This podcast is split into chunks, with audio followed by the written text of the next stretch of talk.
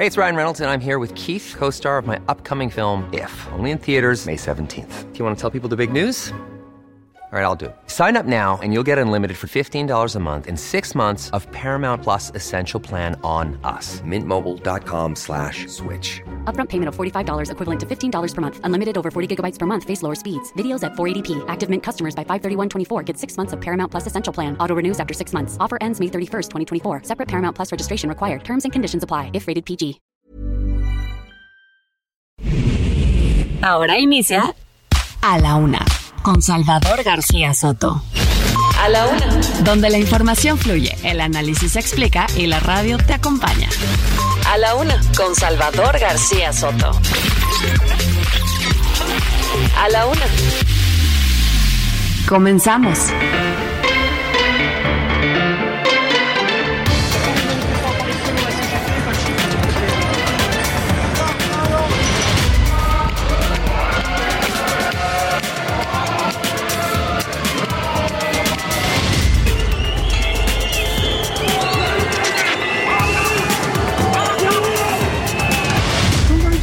No existe el tráfico ilegal de fentanilo. Hasta el momento, China no ha sido notificado por medios sobre la incautación de precursores de fentanilo provenientes de nuestro país. Que hay 15 personas ya ubicadas. Fueron despojadas de sus pertenencias y el chofer despojado de su vehículo, pero estas personas no fueron secuestradas. La pregunta, porque el gobierno mexicano tiene, hizo un plan o un acuerdo con las embajadas, pero no está claro para los venezolanos. Eh, creo que esta nueva era de, del INE va a ser mejor, pero vamos a preguntar.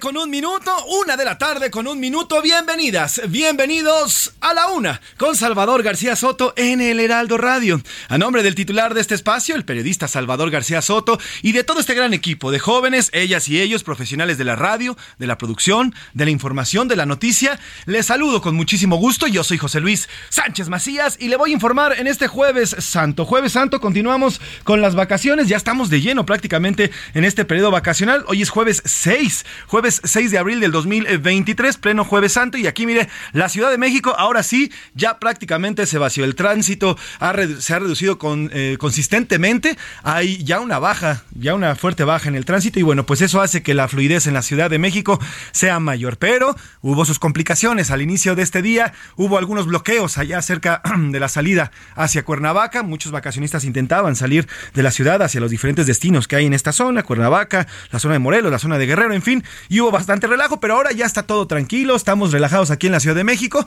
En los destinos de playa, bueno, pues ya están abarrotados. Algunos destinos vamos a ir en unos momentos para allá, Acapulco, Cancún, las playas de Veracruz, las playas del Pacífico, también las playas del lado del Golfo están prácticamente abarrotadas. Más del 60% de eh, turistas están llegando a las playas para recibir un poco de calor y también disfrutar esta Semana Santa, aunque bueno, pues ha sido una Semana Santa bastante roja. Vamos a platicar de ello porque, bueno, pues el crimen organizado está haciendo de las suyas en este periodo vacacional. Mire, están haciendo su agosto. Pero bueno, ahorita le vamos a platicar. Por lo pronto, tenemos 31 grados centígrados aquí en la capital de nuestro país. Vamos a llegar a los 33 grados centígrados. Protéjase de sol, use, utilice, use y utilice también este tema del protector solar, solar eh, porque es importante. Eh, hay bastante sol que está pegando aquí en la Ciudad de México. Así que, bueno, pues tendremos de mínima 12 grados centígrados, bastante calor que se siente aquí en la capital y también en el centro y sur y también en el norte está pegando bastante el calor. Cuídese, tómese, hidrate, hidrátese bien, tome suficiente agua y manténgase, manténgase bien resguardado. Vamos a los temas porque tenemos 24 horas que no nos escuchábamos. ¿Y de qué vamos a platicar el día de hoy? Falsa alarma. En San Luis Potosí, la Secretaría General de Gobierno desmintió que ya ah, localizaron a 16 de las 23 personas reportadas como desaparecidas. Oiga, de verdad, vaya Semana Santa que hemos vivido, ¿eh? Cuatro días y en estos cuatro días de Semana Santa han, han eh, existido o se han desarrollado hechos violentos o del crimen organizado. El lunes aquí se lo platicábamos, lo ocurrido en Cancún, a las afueras del Hotel Fiesta Americana. Luego por la tarde, ese mismo lunes, cuatro personas fueron acribilladas en Acapulco. Mire, Acapulco y Cancún, las dos joyas de la corona eh, turística en nuestro país, han sufrido atentados. Luego, lo que le contamos ayer en Oaxaca, estos, eh, estos turistas extranjeros que fueron secuestrados virtualmente, sus familiares en sus países de origen pagaron una lana. Y bueno, ahora son 20, al menos 23 personas eh, de origen guanajuatense, ah, están extraviadas, las habrían secuestrado en un camino en San Luis Potosí de Matehuala hacia, hacia Saltillo, allí en Coahuila, y entonces están secuestrados. Hasta ahorita nadie sabe dónde están. Hay algunas informaciones, se están haciendo bolas entre el gobierno de Guanajuato y el gobierno de San Luis Potosí porque no saben dónde están los operadores de estos eh, camiones turísticos porque iban en unos, eh, una especie de van turística. Se asegura que fueron secuestrados porque ellos han tenido comunicación con las autoridades. Eh, piden 60 mil pesos por cada uno de los secuestrados, pero no hay información suficiente y ya le digo que se están haciendo pelotas entre ambos estados. Vamos a tener las voces y vamos a escuchar qué es lo que está pasando con estos 23 turistas desaparecidos. Y Santa Pasión comenzaron ya las actividades de la 180 representación de la Pasión de Cristo en Iztapalapa, aquí en la Ciudad de México. Se esperan más de 2 millones de creyentes, 2 millones de fieles que acudan a esta fiesta que ya comenzó el día de hoy. Eh, bueno, pues además es el regreso de esta gran presentación, esta monumental presentación. Dicen que es el teatro más grande del mundo. Eh, esta representación es el regreso ya de forma presencial luego de dos años de pandemia. Recordemos que fue eh, el año pasado de manera virtual y el año antepasado de plano fue suspendida. Así que bueno, pues ya regresa la 180 representación de la Pasión de Cristo. Y a tope, los principales destinos turísticos del país tienen una fuerte ocupación hotelera. Iremos a, nuestros, a nuestras principales zonas, no solamente de playa, sino también tenemos otro tipo de turismo aquí en México. Así que iremos, iremos a visitarlos. Oiga, que siempre no se acuerda la carta que le envió el presidente López Obrador a Xi Jinping, su homólogo chino, pues ya les contestaron, ya nos contestó China y les dijo, oigan, no, pues de acá no es, aquí no se hace el fentanilo, aquí no hay reportes de que se arme el fentanilo, lo que habíamos comentado, lo comentó aquí Salvador García Soto, China y lo que nos manda son precursores para crear el fentanil, que es este medicamento, este anestésico y este analgésico, y que es el, origen medicinal. Ya el tema del fentanilo y lo que se produzca, dicen los chinos, nosotros no lo hacemos para acá, de aquí no sale fentanilo, de aquí no sale hacia, hacia México, pero sobre todo México nunca nos ha reportado que hayan incautado fentanilo desde China. Así que China se lava las manos y dicen, oigan, esa es bronca de ustedes, agárrense ustedes, a nosotros ni nos metan que estamos del otro lado del mundo. Le voy a contar qué es lo que dijo la representación de, las, de la Cancillería china en esta respuesta a la carta del presidente López Obrador. Oiga, y presentación de lujo en los deportes, Santi Jiménez, este jugadorazo que por cierto, eh, eh, nuestro ex seleccionador mexicano, el Tata Martino, no se lo llevó al Mundial. Bueno, pues Santi Jiménez continúa y ya superó a Hugo Sánchez con más anotaciones en su primera temporada y busca romper el récord de Chicharito y Luis García en España. Además, galán y luchador, le contaremos la historia de Andrés García. Fíjese, no solamente era un galanazo y un superactor de la, del cine y de esta época de ficheras del cine mexicano, sino también, bueno, pues era un gran, gran luchador, un gran deportista y bueno, pues se veía en el cuerpo. Lo cierto es que el señor Andrés García siempre, siempre gozó de, una, de un gran físico y eso era, era precisamente por todo el deporte que hacía. De eso nos va a platicar Oscar Mota y en el entretenimiento, Anaí Arriaga nos va a contar sobre los pleitos de la familia Rivera. Oiga, la familia de Lupillo, la familia de Jenny se están agarrando por todo. La chiquis, la hija de Jenny Rivera, híjole, está, está peleándose con todo. Le vamos a platicar de eso y más. Tendremos muchísima más información. Iremos a las calles de las principales ciudades de nuestra República Mexicana y le tendremos toda la información que vaya surgiendo en las próximas dos horas. Contado esto y dicho esto, ¿qué le parece si nos vamos a la, a la pregunta del día? Porque como siempre le digo, este programa es nada, absolutamente nada, sin usted. En A la Una te escuchamos. Tú haces este programa. Esta es la opinión de hoy. Thank you.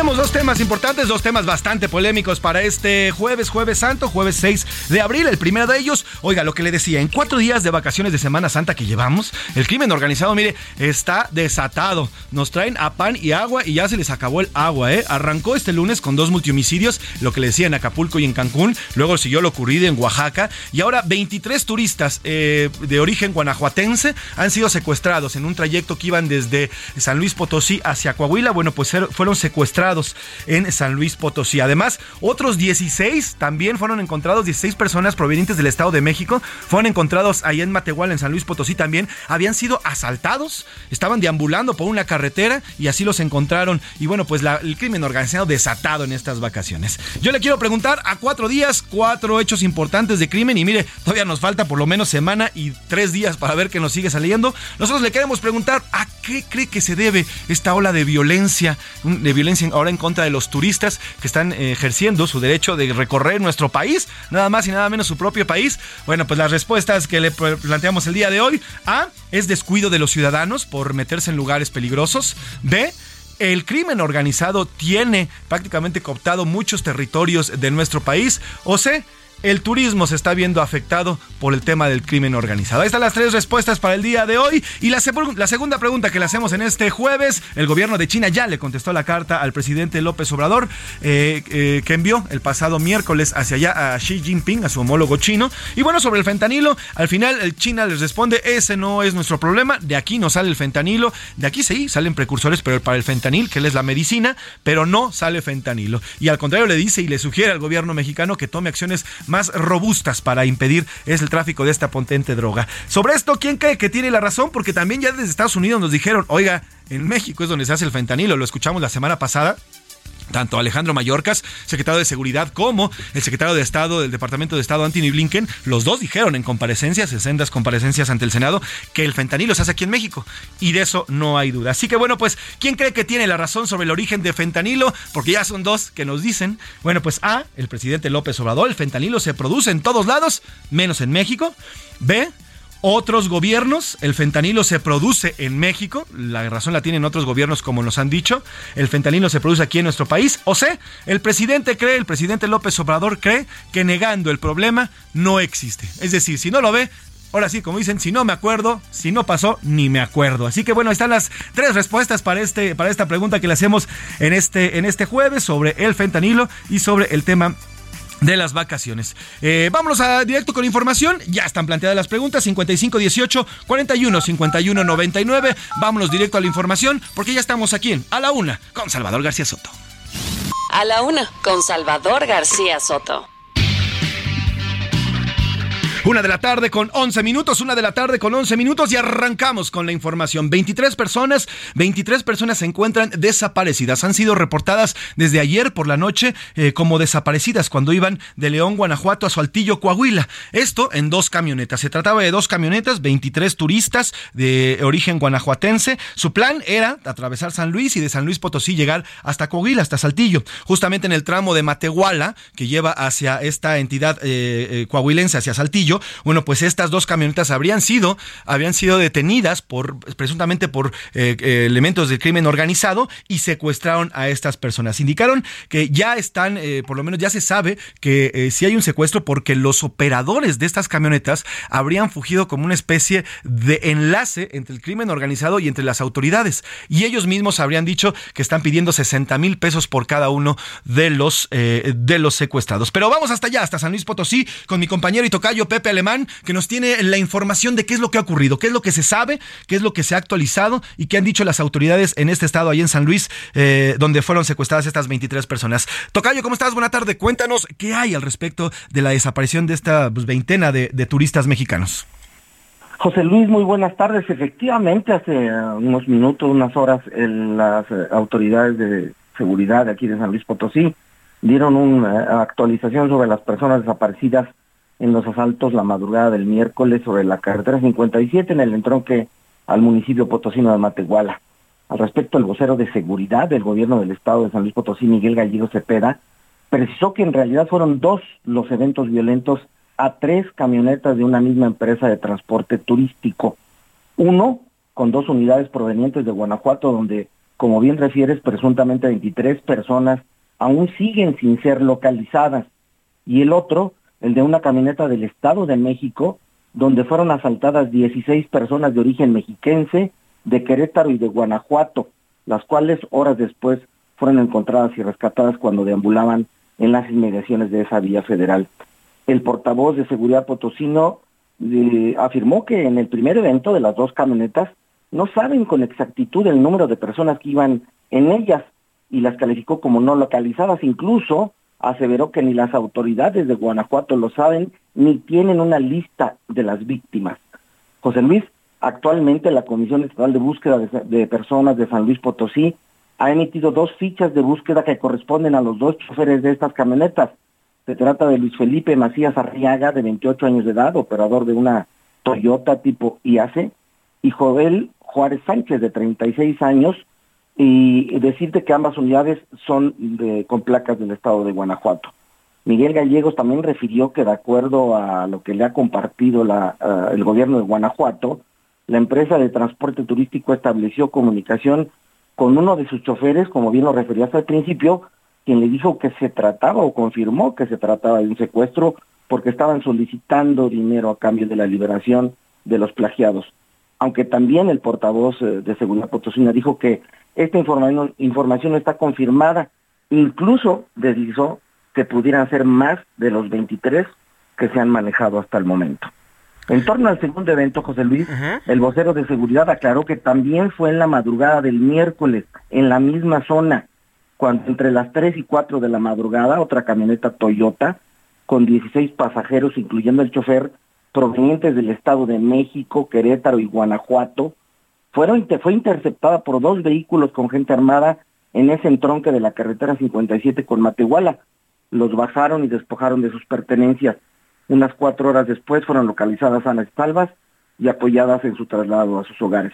José Luis, en ambos asaltos, las tres camionetas tenían como destino la ciudad de Saltillo, en Coahuila, aunque una salió de Guanajuato y la otra del Estado de México es la actualización al momento sobre esos trágicos sucesos. Pues importante, Tocayo, importante lo que nos acabas de, actualizar. Y sí, bueno, se, manejó mucha información, incluso algo confusa, pero bueno, ya ahorita nos, nos la das puntualmente y nos separas, que se trató de, efectivamente de estos dos eventos que fueron separados, estos de los eh, eh mexiquenses, los 13 que también fueron asaltados, y los 23 guanajuatenses que están hasta este momento en calidad de desaparecidos. Tocayo, te pido por favor que te mantengas atento. Cualquier actualización hacemos contacto enseguida allá a San Luis Potosí. Te mando un abrazo, que tengas buen jueves. Buen jueves a Pepe Alemán allá en San Luis Potosí. Vamos a hacer contacto precisamente con Adrián González. Él es socio de la agencia de viajes IFEL. Es esta agencia que tenía y que llevó a cabo este tour y en el que iban eh, estos 20 pues, se sabe que son 23, todavía no tenemos la cifra exacta, pero vamos a preguntarle a Adrián si tiene mejor información. Adrián, ¿cómo estás? Buena tarde, gracias por tomarnos esta llamada. Hola, ¿qué tal? Muy buenas tardes, gracias por el espacio. Adrián, ¿qué información tienes hasta el momento actualizada del paradero de las dos camionetas que pertenecían eh, o que pertenecen a tu, a tu agencia Viajes IFEL? Eh, pues realmente no, no tenemos más información eh, de la que ya se, se, dio a saber. desafortunadamente, pues bueno, lo principal y lo más importante son las personas, este, los operadores, eh, pero hasta el momento no tenemos no tenemos información de, nada todavía. Ahora, Adrián, eh, hay información de que los, eh, los transportistas, los, los choferes se habrían puesto en comunicación con ustedes. ¿es, ¿Eso es cierto? ¿Sí se pusieron en comunicación con ustedes para el tema de un supuesto pago de 60 mil pesos que exigían por cada uno de los turistas?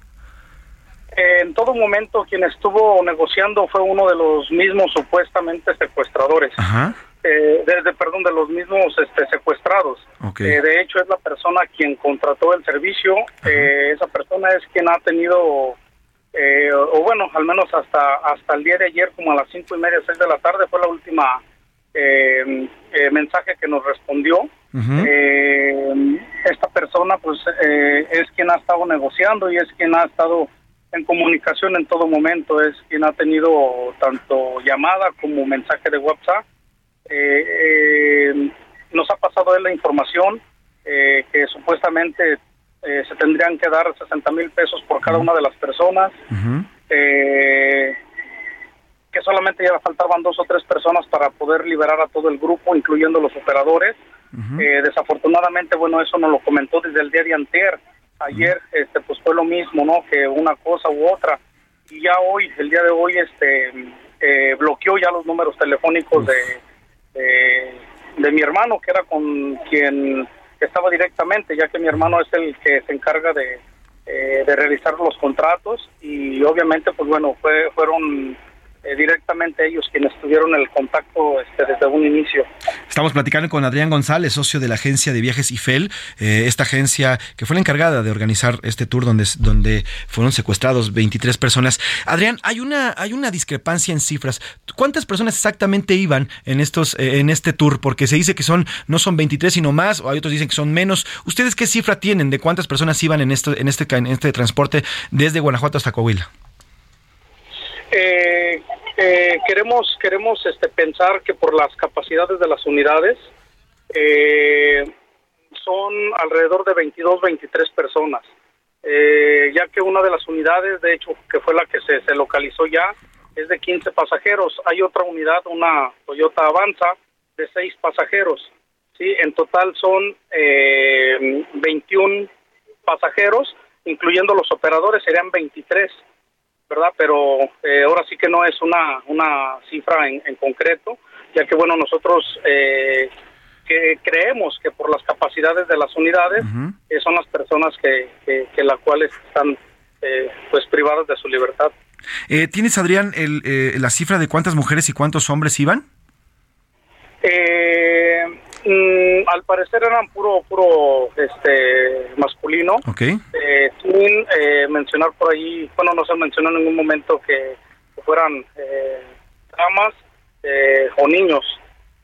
Ok, entonces hasta el momento la información es que son puros hombres, no habría mujeres o niños en estos camiones. Ahora, ¿en qué momento, Adrián, si me ayudas a hacer un poco la cronología para que el público lo entienda, ¿en qué momento sale, de dónde salen la, las camionetas, en qué momento tienen el último contacto y tengo entendido que ustedes geolocalizaron las camionetas y dónde fue el último punto donde, donde ya dejaron de ver o dejaron de localizar estos, estos vehículos? Eh, sí, las, las unidades, eh, bueno, una de las unidades, la de 15 pasajeros, es la que contaba con el rastreador, con el GPS. Eh, eh, a las 7, siete y media de la mañana nos percatamos que, eh, que ya la, la unidad a las dos y media, tres de la mañana, eh, ya no se movió para nada. Entonces, eh, eh, tratamos de comunicarnos con los operadores sin tener éxito y pues bueno, desafortunadamente ya no ya no hubo comunicación ni con ellos. Y claro, bueno, nos percatamos de que la unidad eh, a las dos y media, tres de la mañana eh, del día 4 ya no ya no eh, tuvo movimiento, en todo momento estuvo por ahí en una eh, brecha o, o, o camino de, de ahí de, de terracería de ahí de, de Matehuala, sobre el libramiento de Matehuala. Entonces, las, y las camionetas ya fueron localizadas, entonces, lo por lo que tengo entendido, Adrián. Solo una. Solo una de las la dos. 15 pasajeros, así es. ¿Ya tuviste acceso a las camionetas? ¿Hay algún rastro de sangre o algún tipo de rastro de que haya habido violencia dentro de las camionetas?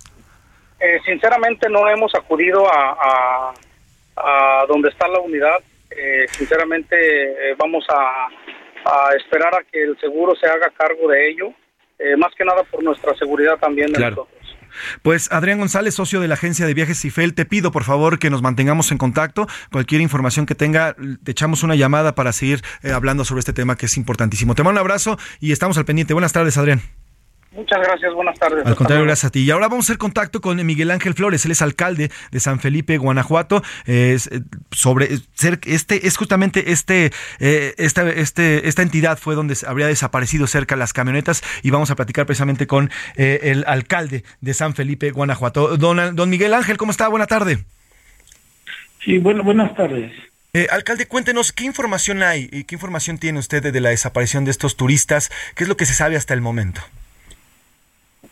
Sí, este, bueno, quiero comentarle que este desde el día de ayer se logró identificar este eh, el lugar donde ellos ya se encontraban, este y sobre todo garantizando que ya son personas que se encuentran este en buen estado, que su integridad física está bien, eh, que decidieron continuar con su viaje porque este pues su aspiración es el sueño americano.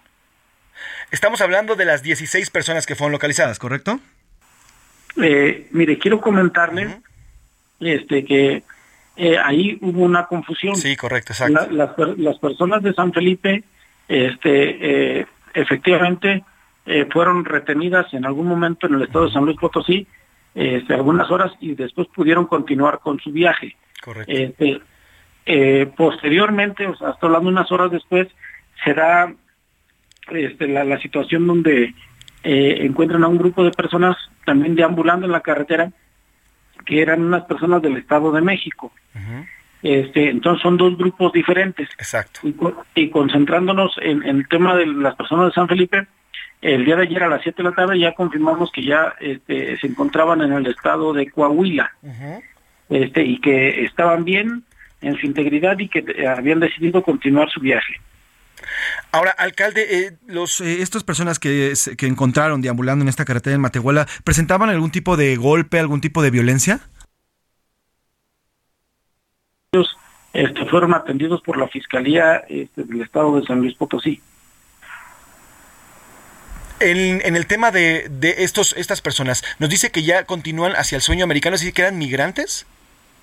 Mm, sí, sí, sí, son personas que de México este, decidieron este, hacer ese viaje para este, buscar el sueño americano. Ok, eh, alcalde, me aguanta unos minutitos, voy a una pausa, me come la guillotina, pero le tengo que preguntar algo más. ¿Me aguanta unos minutitos y regreso con usted?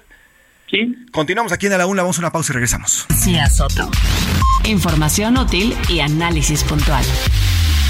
En un momento regresamos. Ya estamos de vuelta en A la Una con Salvador García Soto. Tu compañía diaria al mediodía. La rima de Valdés. O de Valdés, la rima.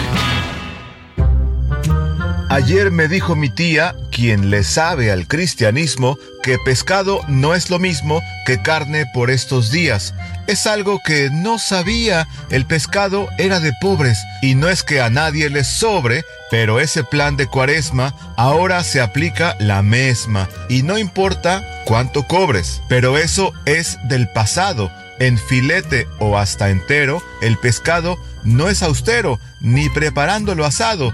En el súper o el mercado, la comida más austera, por su precio, desespera.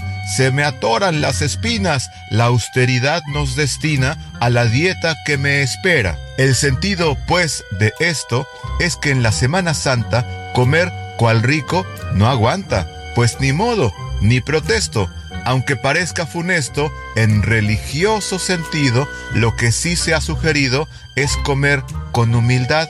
Esa es la única verdad, ni un taquito me he metido. Una de la tarde con 31 minutos, una de la tarde con 31 minutos y continuamos aquí en A la Una. Dejamos pendiente una charla que estamos teniendo con Miguel Ángel Flores, él es alcalde de San Felipe, Guanajuato. Eh, eh, eh, y bueno, platicábamos primero de un inicio. A ver, son dos casos, alcalde. El primero de ellos son estos 13, estas 13 personas que fueron encontradas cerca de San Felipe, justamente deambulando por una carretera en Matehuala. Y bueno, pues nos, nos dice que estas 13 personas están bien, sí tienen algún, algunos golpes, pero están bien y al final van a seguir su camino hacia Estados Unidos porque son migrantes y eso era lo, hacia donde iban y ese era su trayecto. ¿Correcto, alcalde? Sí, sí, de las personas de San Felipe así es. Ok, perfecto. Ahora, ¿qué se sabe o si usted tiene algún tipo de información de las del otro caso, de las 23 personas desaparecidas? ¿Qué se sabe al respecto? ¿Qué información ha recibido sobre esta desaparición? Eh, perdón, eh, el, primer grupo del que usted me habla este, es el que es el del Estado de México y es el que tiene la Fiscalía. Correcto. El segundo este, eh, es el que eh, va... Eh, de Guanajuato. de Guanajuato hacia, este, hacia los Estados Unidos. Ellos, ellos iban, bueno, los de Guanajuato iban hacia Coahuila también, ¿correcto? En este mismo trayecto. Sí, así es. ¿Qué se sabe de ellos? ¿Aún no tiene información? ¿Qué les han dicho? ¿Ustedes, ustedes están inmiscuidos también en, en, la investigación o no hay, o no están inmiscuidos en ella? Le estamos dando seguimiento este, por conducto de las familias este, para garantizar que eh, su integridad esté, esté bien y puedan llegar a su destino o en su defecto auxiliarles para el retorno a sus hogares. Este, nos comentan que están bien, este, que continúan con su viaje. Este, en el transcurso de las próximas horas, los próximos días, eh, sabremos si, si llegaron a su destino o los podemos auxiliar en su retorno. Claro, de esas tres personas que, fueron secuestradas y al final, bueno, nos dice que están bien, están en, sanas condiciones y estaremos al pendiente de lo que, como bien nos dice, hacia si, si decidieron continuar con su camino o se regresaron. Pues alcalde Adrián González, gracias por estos minutos, le agradezco la información y le pido por favor que nos mantengamos en contacto cualquier eh, cosa que vaya surgiendo por allá. Que tenga buena tarde. Buenas tardes, muchísimas gracias. Hasta luego, buena tarde. Pues ahí está, ya, ya le informamos. Eh, este caso de los 13 secuestrados que venían desde el Estado de México, nos dice bien el alcalde, el, alcalde Adrián González, alcalde, perdón, el alcalde Miguel Ángel Flores, el alcalde de San Felipe, que fueron encontrados ahí estas 13 personas, eran migrantes, fueron, eh, pues fueron pues, asaltados literalmente por eh, elementos o algunos elementos del crimen organizado, les despojaron de sus cosas, los dejaron ahí a su suerte, caminando por una carretera en Matehuala, y bueno, pues afortunadamente fueron localizados ellos sí por las autoridades y eh, se encuentran bien, algo golpeados, nada, nada de gravedad, pero bueno, pues estos tres emigrantes continuaron su camino hacia Estados Unidos. Sobre el tema de las 23 personas, bueno, pues más, más eh, adelante vamos a platicar por ahí de las 2.45, vamos a platicar precisamente con eh, parte de la seguridad, de la Secretaría de Seguridad Pública de Guanajuato para que nos den más información al respecto. Por lo pronto, y le hago un resumen, dos hechos importantes ocurrieron esta tarde noche noche allá en San Luis Potosí, la tarde noche del miércoles. Eh, dos eh, grupos de turistas, dos grupos, habrían salido en dos camiones, en total eran 23 personas, salieron desde Guanajuato, su objetivo era llegar hacia Coahuila, en, la entidad de Saltillo, cruzando de San Luis Potosí en la parte de Matehuala, bueno, pues fueron secuestrados. Hasta el momento no se sabe de su paradero, no se sabe exactamente dónde están. una de las dos camionetas ya apareció, sin embargo, bueno, pues los pasajeros, son 21 pasajeros y dos operadores más se encuentran, eh, se encuentran en calidad de desaparecidos. Ya platicamos con Adrián González, que él es el socio de esta agencia, Adrián González, y nos dijo que bueno, se trata de eh, puros hombres, no hay mujeres, no hay niños, no habría niños dentro de estos camiones y hasta el momento la única comunicación que han tenido es por parte de uno de los eh, de las personas que iban en, estos camiones supuestamente para pedir o hacer enlace con las autoridades y con ellos para pedirle 60 mil pesos. Esto todavía no ha sido corroborado, pero nos lo dijo Adrián, Adrián González, el socio. En el otro grupo era un grupo de 13 personas que venían del Estado de México. Ellos no eran turistas, ellos son migrantes, fueron igual retenidos, fueron asaltados en la zona, esta zona de eh, Matehuala y en San Luis Potosí. A ellos los liberaron, simplemente los despojaron de sus cosas, de todo lo que traían encima y los dejaron a su suerte en la carretera. Fueron rescatados ya por autoridades de eh, San Felipe, Guanajuato, de este municipio. Y bueno, pues están sanos, están salvos y ya continuaron a su, a su viaje hacia Estados Unidos, que era lo que ellos estaban buscando. Ahí están las dos cosas, así está la actualización en este momento, así está como eh, la desaparición de estas veintitantas personas. Y bueno, por lo pronto, hace unos minutos, el gobernador de Guanajuato, Diego Sinue, acaba de tuitear a través de sus redes, eh, de sus redes sociales oficiales, acaba de poner un tuit que le leo al pie de la letra. Abrimos un comunicado, dice el gobernador guanajuatense, un comunicado eh, y una comunicación directa con la Comisión Nacional de Antisecuestros y con el subsecretario general Luis Bucio de la Secretaría de Seguridad Pública Federal para trabajar de manera coordinada con el gobierno de San Luis Potosí y las fiscalías de ambas entidades para dar con el paradero de 23 personas desaparecidas en el estado potosino, aunado a las instituciones permanentes que he dirigido previamente en la CEGOF y en eh, también en seguridad eh, de Guanajuato. Estas instrucciones que dice el gobernador, bueno, pues ya están trabajando los tres niveles de gobierno para encontrar a estas 23 personas, ojalá, ojalá sean localizadas. Mientras tanto, bueno, pues eh, vamos a seguir con el tema de vacaciones aquí en la Ciudad de México.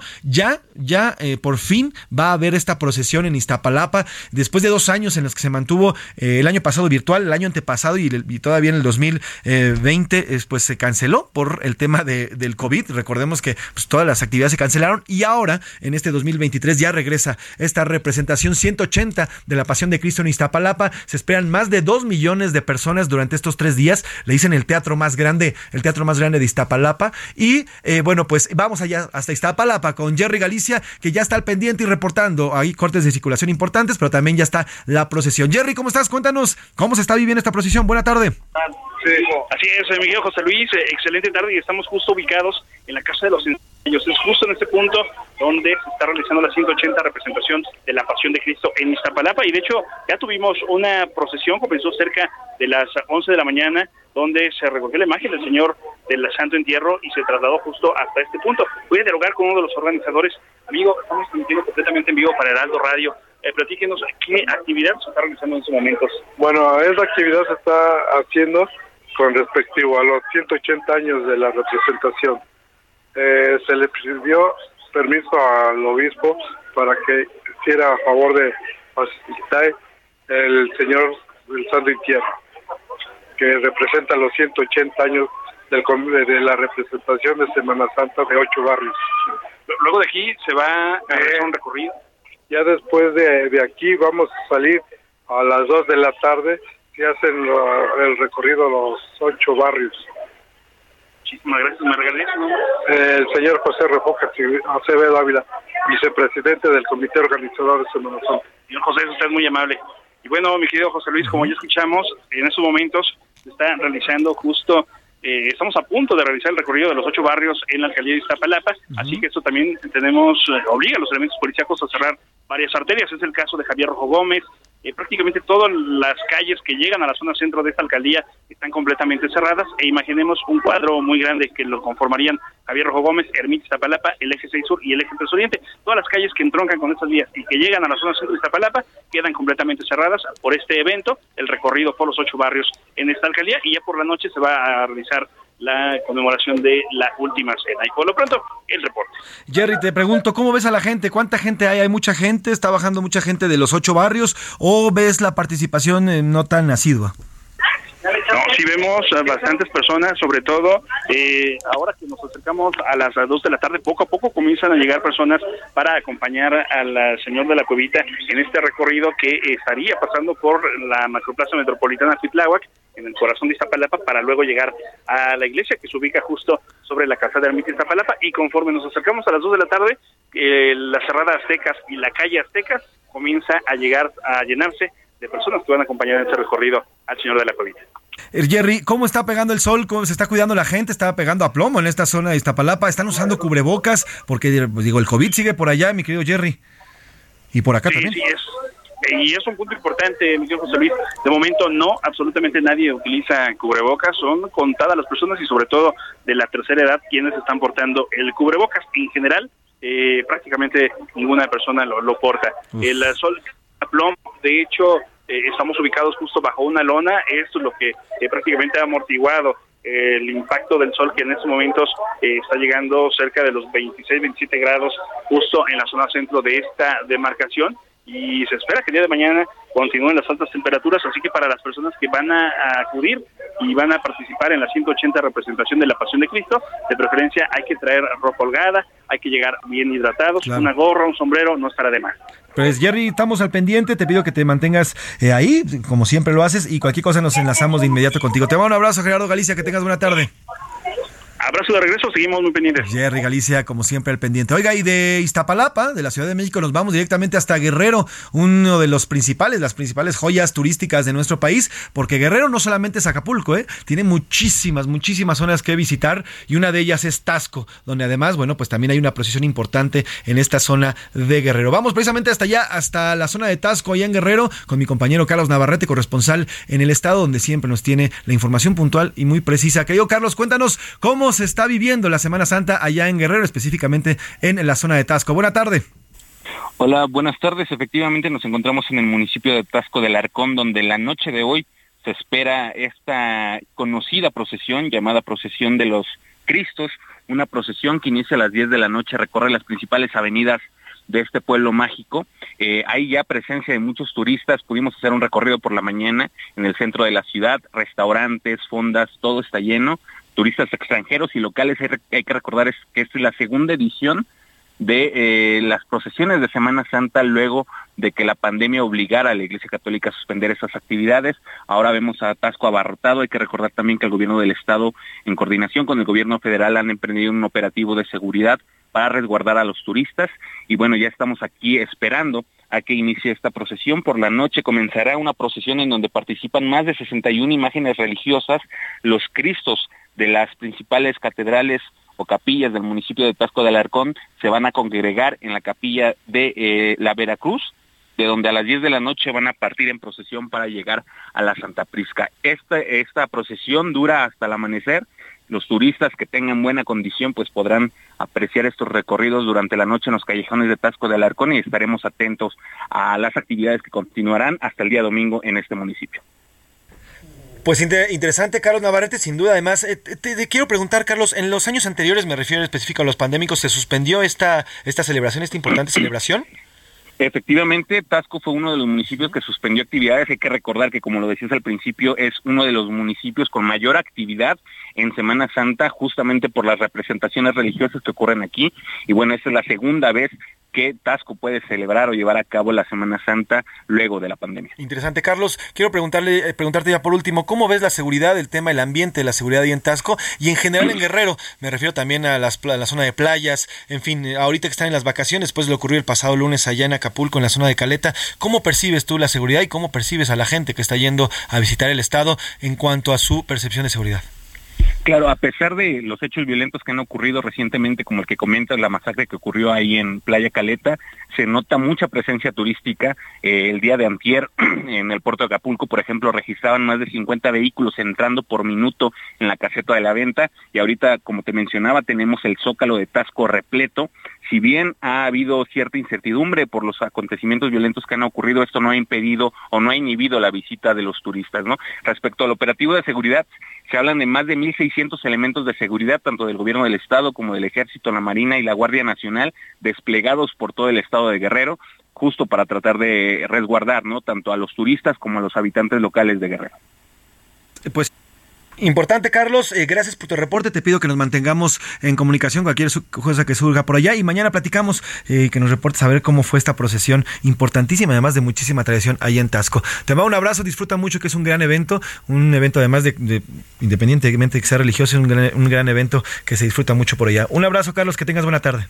Gracias, buena tarde. Buena tarde. Está Carlos Navarrete en la zona de Guerrero, importantísimo y además regresa esta procesión de Cristos que es un gran espectáculo. Si usted ha tenido oportunidad de verlo, de verdad es mágico estas procesiones que duran durante toda la madrugada. De Guerrero nos vamos hasta Campeche porque también allá se realizaron ya las misas carisma, la, misa crismal y la procesión de los sacerdotes, otra tradición que también se vive en esta zona eh, del estado de Campeche. Vamos con Memo Officer, nuestro corresponsal, que nos tiene la información sobre este evento de Semana Santa allá en Campeche. ¿Cómo estás, Memo? Buena tarde.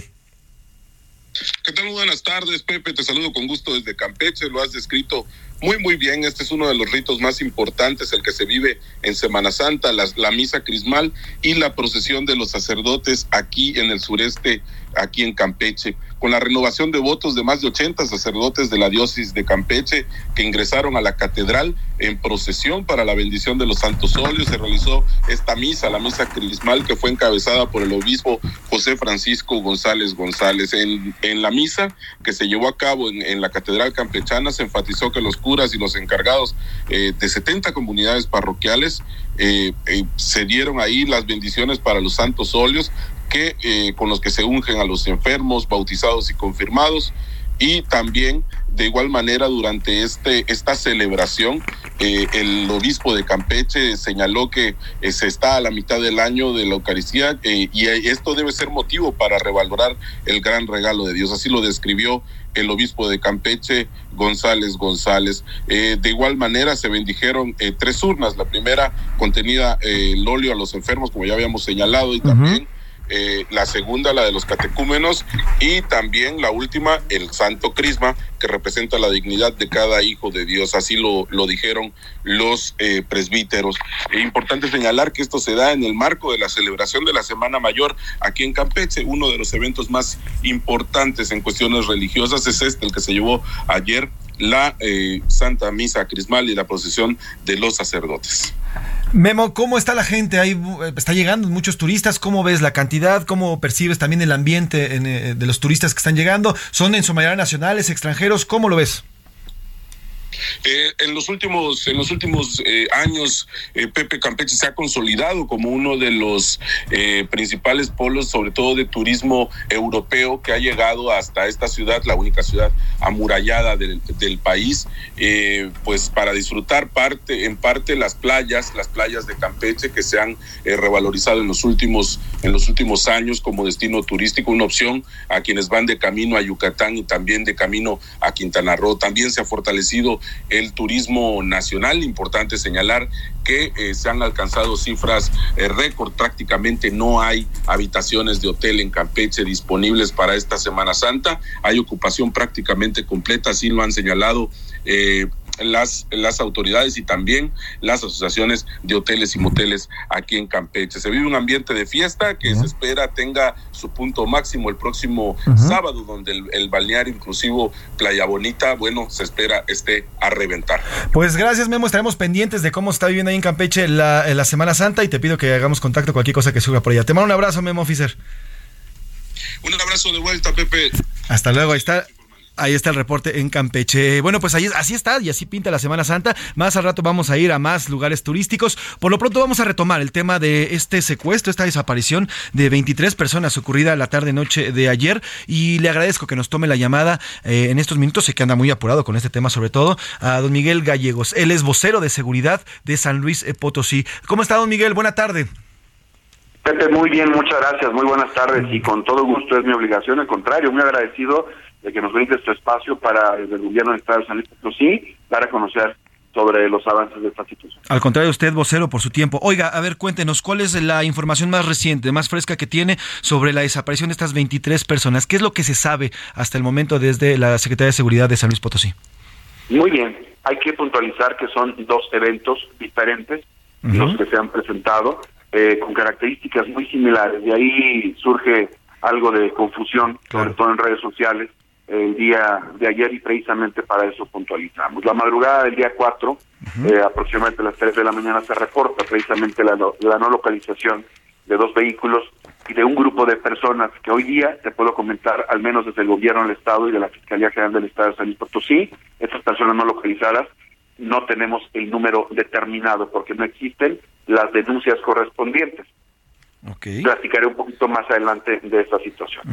Esto se da a la altura de la, del libramiento a, a en la carretera federal 57. Se realiza un despliegue de eh, personal operativo de la Guardia Civil del Estado, junto con la Guardia Nacional, y se logra la localización de una de las camionetas con signos de violencia, una camioneta rafagueada, eh, al día siguiente por la por la tarde. ¿Sí? Más las personas que ocupaban estos vehículos hasta el momento no han sido localizadas. Hoy día tenemos un despliegue de elementos tanto eh, federales como, como locales, la Guardia Civil, la Policía de Investigación, las Fuerzas del Orden de la Guardia Nacional, el Ejército Mexicano, eh, por aire y tierra, dos helicópteros del gobierno del Estado de San Luis Potosí, dos helicópteros del Estado de Guanajuato, uno en camino del Estado de Zacatecas, además del personal de tierra y los vehículos terrestres también, están haciendo estos operativos para la pronta localización y esperemos obviamente con bien de las personas hoy día no localizadas. Vocero, quiero interrumpirle un segundo para preguntarle. Nos dice que ya encontraron una de las camionetas y estaba rafagueada. ¿Dentro de la camioneta encontraron algún, eh, no sé, signo de violencia, sangre, algún tipo de signo que pues, refiriera que alguno de los ocupantes estaba herido?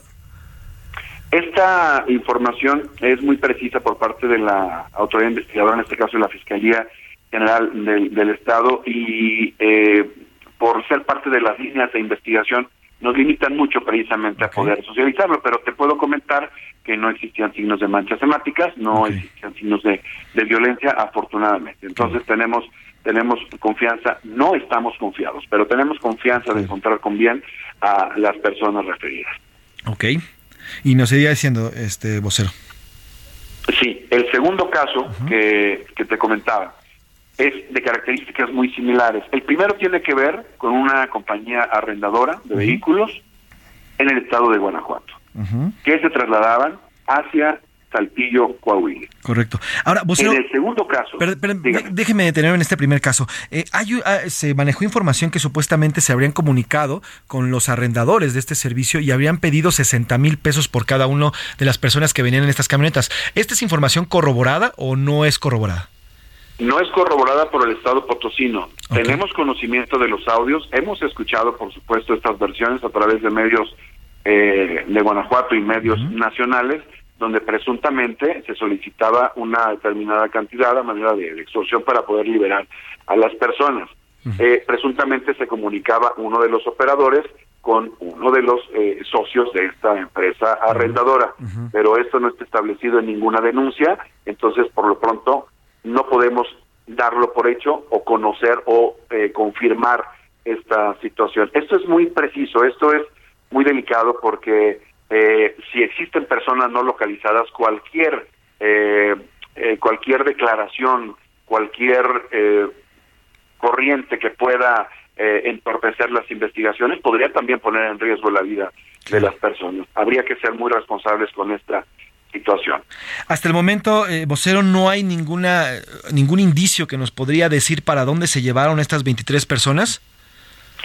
Sí, tenemos ya avances también eh, que nos han reportado hace apenas unos minutos, Pepe, eh, en este operativo, tanto elementos de la Guardia Civil como de la Guardia Nacional eh, y la colaboración del Estado de, Guanajuato también han sido muy sigilosos en esta en esta situación.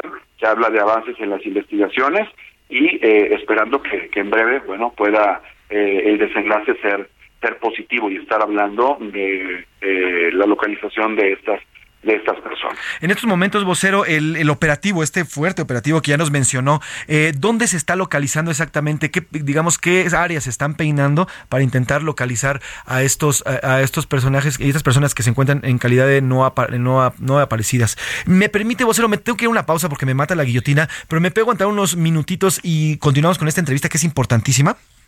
Con gusto. Perfectivo. Estaba platicando con Miguel Gallegos, él es vocero de seguridad de San Luis Potosí. Nos está actualizando qué es lo que se sabe, qué es lo que se conoce hasta el momento de la desaparición de 23 personas en Mataguala eh, la, pasada noche del 4 de abril. Vamos a una pausa, se nos fue rapidísimo la primera hora. Regresamos con muchísima más información. Estamos aquí en A la Una, no le cambie. No tiene por qué. Regresamos. No le cambies. Estás en A la Una con Salvador García Soto. Información útil y análisis puntual. En un momento regresamos. Ya estamos de vuelta en A la Una con Salvador García Soto. Tu compañía diaria al mediodía.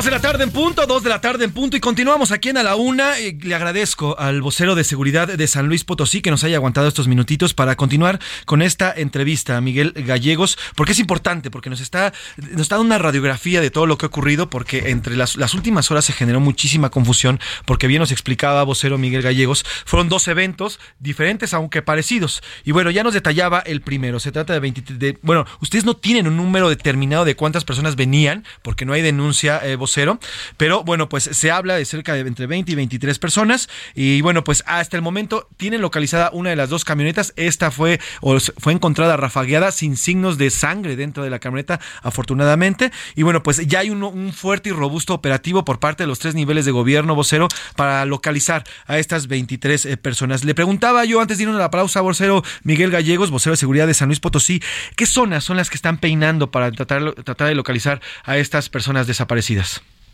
Sí, precisamente, sobre todo ese tramo de la carretera 57 en las inmediaciones del municipio Matehuala, una de las ciudades también más importantes del estado potosino, eh, llegando hasta los límites del estado de Zacatecas tenemos un problema con la conexión, me parece que se nos cortó la llamada. Nos estaba diciendo que se está peinando la parte de Matehuala, justamente esta zona donde fue encontrada la camioneta, pero además también parte de Zacatecas y también están, eh, bueno, pues peinando toda la zona de eh, la carretera de Matehuala rumbo hacia Coahuila, que fueron, fue el último reporte que se tiene de esta camioneta. Ya nos decía Adrián González, el socio fundador de esta eh, agencia llamada IFEL, esta agencia de viajes, esta agencia turística, bueno, pues que cerca de las 3 de la mañana del 4 de abril fue el último reporte del geolocalizador que se tuvo. Y bueno, pues nos decía, vocero, eh, esta zona de, de, Matehuala en la carretera y qué otras zonas se están peinando. Sí, eh, es, es esta zona y llegar hasta los límites del estado de Zacatecas y límites también del estado de Guanajuato y del estado de Nuevo León. Entonces el operativo es, es fuerte, es preciso y obviamente requiere de una importante cantidad de elementos eh, que están desplegados en estos puntos por parte de Guardia Civil, Policía de Investigación, Guardia Nacional, Ejército Mexicano y la colaboración con el Estado, sobre todo el Estado de Guanajuato. Eh, ahora, sobre el segundo caso, vocero, estas 16 eh, personas o 13 personas, más bien 13 personas que también estaban deambulando por eh, ahí en la zona de una carretera en Matehuala, ¿qué hay con ellos? ¿Qué se sabe de ellos? Están, nos, nos decía el presidente municipal de San Felipe que ya están bien, pero usted qué información nos puede brindar? Sí, bueno, hay una versión que precisamente eh, da a conocer el, el, el que, refieres, pero no no eh, tiene relación con este segundo caso. Él habla de, de los del caso de las dos camionetas de, de, Guanajuato. Nosotros desconocemos esta información, no es la información que nosotros, o, o, no es información que coincida con las investigaciones que tenemos. En cuanto al segundo caso, si refieres bien en tu primera, tu primer comentario, son 16 personas. Es un caso muy similar, 16. con un vehículo también muy similar a, a, a los que se reportaron en el caso de Guanajuato. Este vehículo, una camioneta también, donde viajaban 16 personas, incluyendo el operador, uh -huh. sale del Estado de México con rumbo a, eh, a Coahuila. Uh -huh.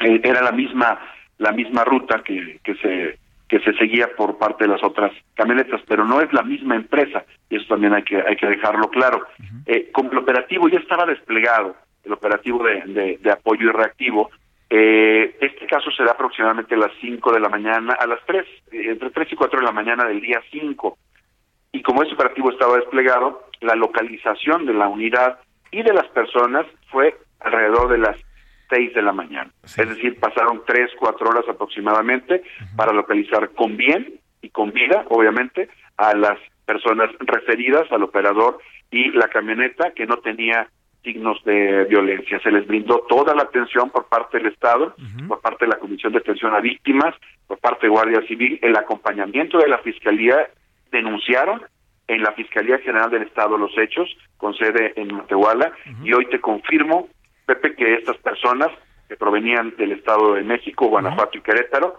las 16, ya están en sus casas, sanas y salvas. Perfecto, esa es, es, importante, esa es información importante. Las 16 personas ya están en sus casas, sanas y salvas, solamente sufrieron robo, me imagino, de sus pertenencias, pero nada más, y de este caso las 16 personas ya están en completa salvedad.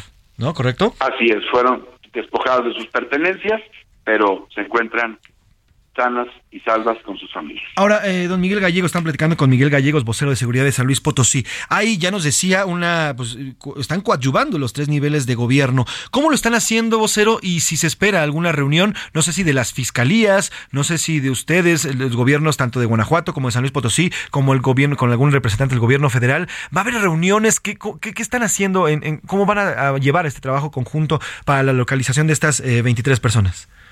Estamos en sesión permanente en uh -huh. la Mesa de Construcción de Paz y Seguridad en San Luis Potosí, donde los tres órdenes de, de gobierno trabajamos diariamente, tanto municipios como el, la Guardia Civil a través de la Secretaría de Protección Ciudadana, la Guardia Nacional, el Ejército Mexicano, las fiscalías, tanto del Estado como la Fiscalía General de la, de la República. Hoy día se tomó la determinación por parte del mandatario Ricardo Gallardo Cardona en San Potosí de tener la sesión abierta y permanente para dar continuidad. Y estamos en comunicación también permanente con las autoridades del estado de Guanajuato. No se descarta una reunión eh, física con algunos representantes de este gobierno y en las últimas horas así los representantes de los mismos, de los dos gobiernos, eh, lo, lo.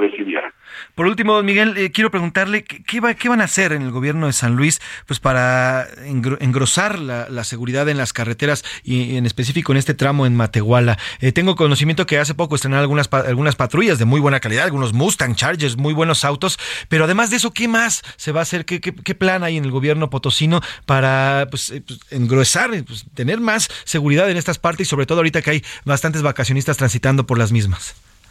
Sí, es, es un es un compromiso que, ha asumido el gobernador del estado y todo su gabinete en pro tanto de potosinos como de cualquier persona que circule por las carreteras del estado, ya sean nacionales o, o extranjeros.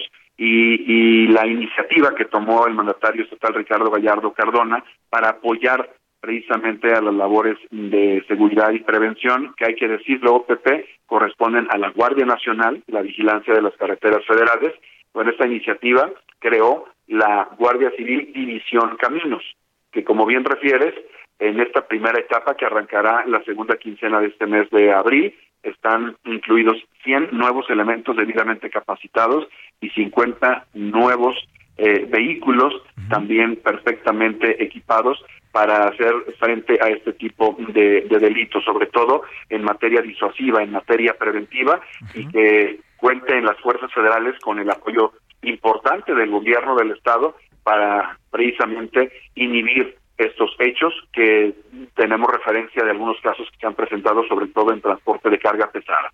Pero hoy día estamos trabajando para todos sin distingo, sin colores, sin frontera.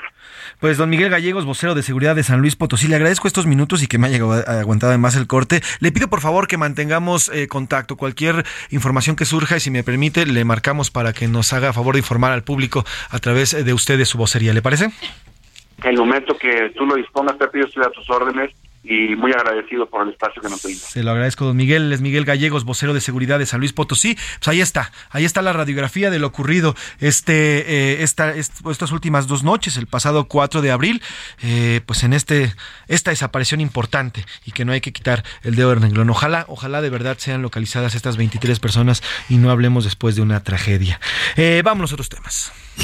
A la una, con Salvador García Soto. ¿Quién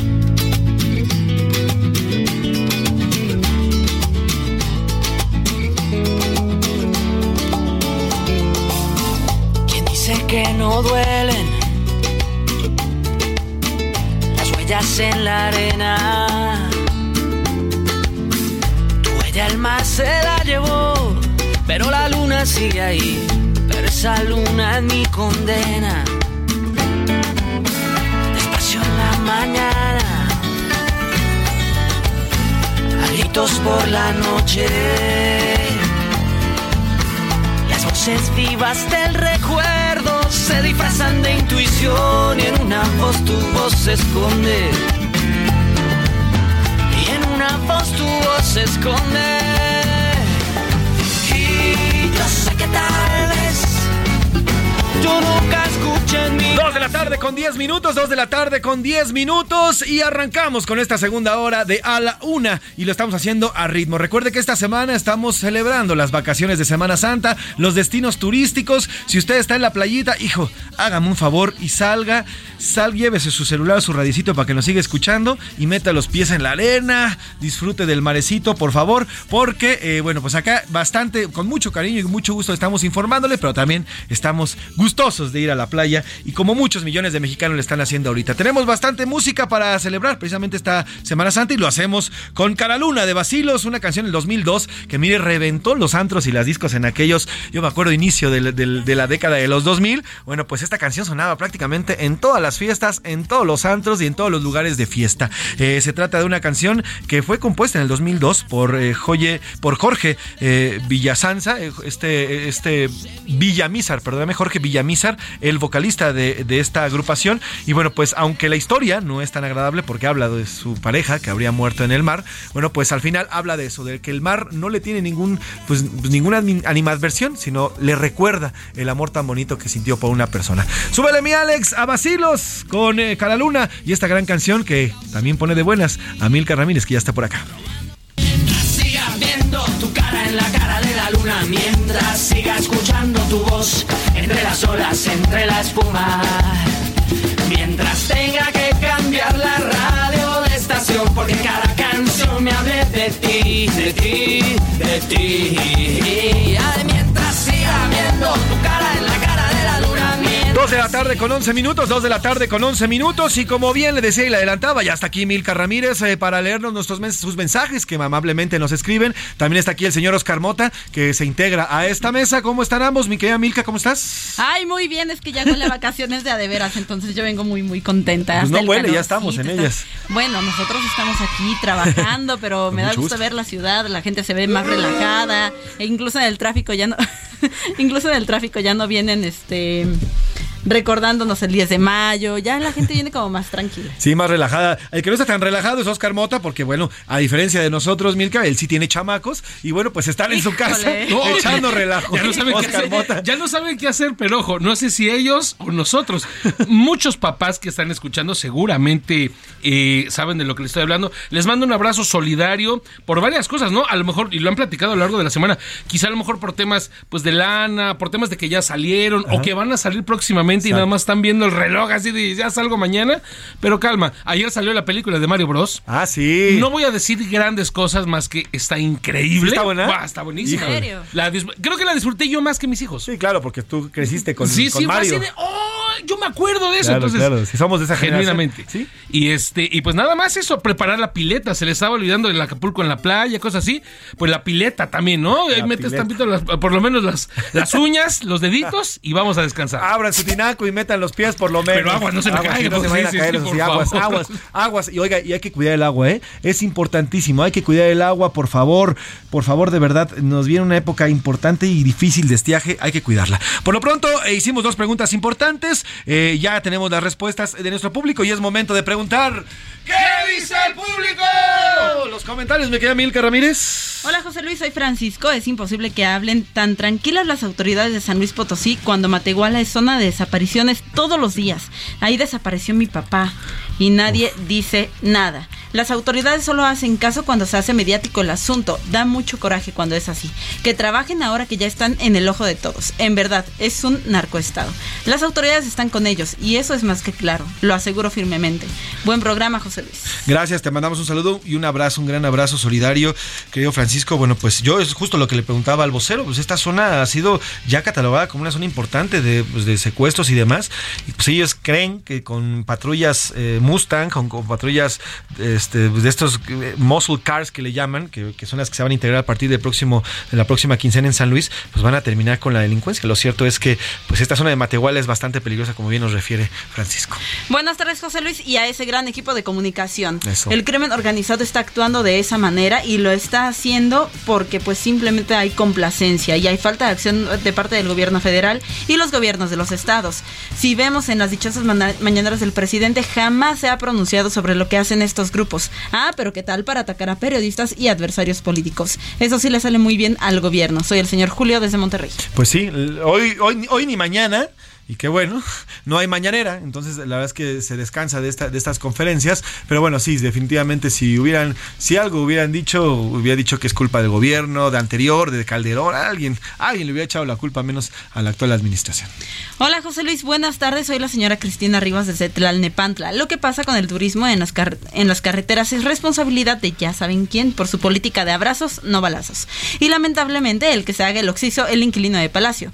Nuevamente te digo que se hace conejo. Conejo. Se hace conejo, ok. el conejito, eh, ella muy bien. Porque es el que propicia que el narco haga lo que quiera en México y es de pena ajena que internacionalmente nosotros, los mexicanos, estemos señalados de esa manera. Gracias, señora Cristina. Le mandamos un abrazo. Sí, mire, he, he tenido la oportunidad de salir a algunas carreteras en los últimos, ¿qué le gusta? Siete meses. Y la verdad es que la presencia de la seguridad en, lo- en los tramos carreteros, pues ya es prácticamente nula. Antes sí, digo, y no, no digo que haya sido mejor, pero la Policía Federal Preventiva, la, la Policía de Caminos, eh, sí, claro, eran unos corruptazos y te mordían, pero hasta por debajo de la lengua. Pero, Pero bueno, por lo menos estaba la presencia ahí. Ahora creen que con unos cartoncitos, pues ya van a inhibir, porque eso sí, las carreteras están plagadas de estos cartoncitos que semejan a patrullas o policías alzar una mano. Y pues no, lo cierto es que no hay presencia de la Guardia Nacional en estas, en estas carreteras y eso obviamente incentiva al crimen organizado a que haga y deshaga a, a su Correcto. conveniencia, ¿no? Nos mandan otro mensajito. Hola José Luis y chicas guapas de Ala Una. Soy Alberto de Colima. Las carreteras y lugares turísticos están a merced de la delincuencia por el permiso táctico del presidente y su llamada estrategia de seguridad, igual que con el fentanilo. Está diciendo que todo va bien por arte de magia. Saludos. Pues sí, el, el tema aquí es que, bueno, pues ahorita vamos a platicar también de eso justo. Pues con el tema de fentanilo, China ya nos dijo, pues no, el fentanilo viene de allá, de ustedes, no de acá. Y así nos respondieron desde China. ¿eh? Veremos a ver si, eh, pues el presidente no se ha manifestado, hasta está en sus vacaciones y que bueno, que las disfrute y que descanse, pero no se ha manifestado en su cuenta de Twitter. Veremos si en las próximas horas dice algo al respecto de esta respuesta. Vamos y con más temas. Gracias, Milka. Gracias, José Y Luis. ahorita vamos ir con los deportes con el señor Oscar Mota, pero pronto cambiamos de tema. A la una, con Salvador García Soto. Oiga, el INE, el INE con la llegada de Guadalupe Tadei, la nueva consejera presidenta de este instituto importantísimo y ya en miras también a las elecciones de el próximo junio y también 2024 en la presidencial, comienza a reconfigurarse. A su llegada, bueno, pues ya hay nuevos nombramientos, ya hay nuevas, eh, nuevas llegadas aquí al Instituto Nacional Electoral y justamente Ricardo, eh, Ricardo Romero nos habla sobre la llegada del nuevo o del encargado, el nuevo encargado del despacho de la Secretaría Ejecutiva del Instituto Nacional Electoral. Ricardo Romero, eh, parte de la redacción eh, de este espacio, nos cuenta quién es Miguel Ángel Patiño, es el nuevo, el nuevo encargado, quien entra en lugar de Edmundo Jacobo al Secretariado Ejecutivo del INE. El encargado de despacho de la Secretaría Ejecutiva del Instituto Nacional Electoral tiene una amplia trayectoria en este rubro. Miguel Ángel Patiño es licenciado en Derecho por la Universidad Latina de América y maestro en Gestión Pública Aplicada. También cuenta con un diplomado en Administración de Proyectos por el Instituto Tecnológico y de Estudios Superiores de Monterrey, así como una maestría en instituciones y procedimientos electorales. Además, es candidato a doctor en Ciencias Políticas por la Universidad Complutense de Madrid en España. En 2001, Miguel Ángel Patiño ingresó al entonces Instituto Federal Electoral a través del concurso de oposición como vocal secretario en el Distrito 5 en Veracruz. Cuatro años después, en 2005, asumió el cargo de vocal secretario en la Junta Local Ejecutiva en Tabasco. Para 2007 y 2008, fungió como encargado de la delegación del IFE en el mismo estado. Y de 2011 a 2015 desempeñó el cargo como director de operación regional en la Dirección Ejecutiva de Organización Electoral. Desde entonces y hasta el día de ayer, asumió la dirección de la Unidad Técnica de Vinculación con los organismos públicos locales electorales. Será el próximo lunes 10 de abril cuando el Consejo General sesionará para que el funcionario tome protesta al cargo.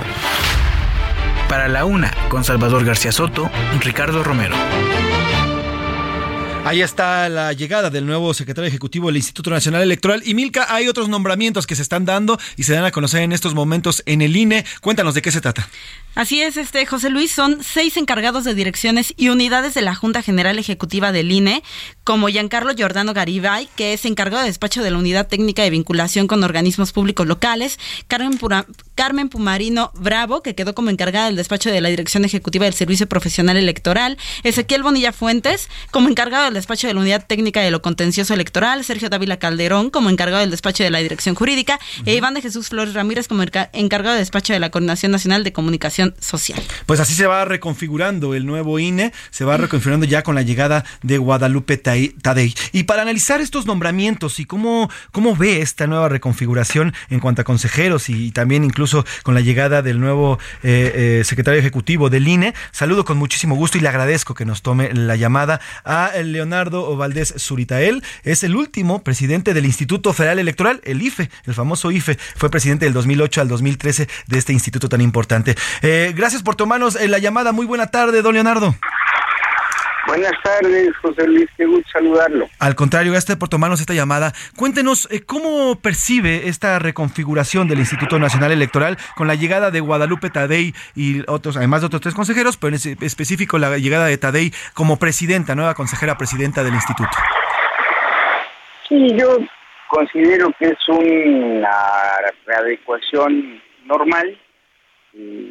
Es bastante frecuente que cuando un consejero presidente termina su encargo, el secretario ejecutivo que lo acompañó también de terminado su ciclo en la institución.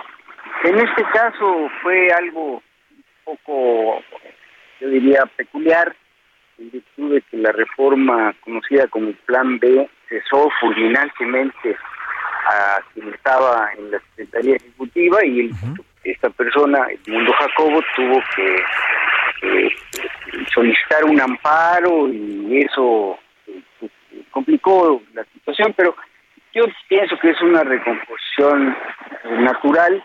Hay que tomar en cuenta que eh, lo que está nombrando ahora la consejera presidenta son encargados de despacho, no son ya los funcionarios eh, permanentes, porque eso tienen que ser electos por el Consejo General.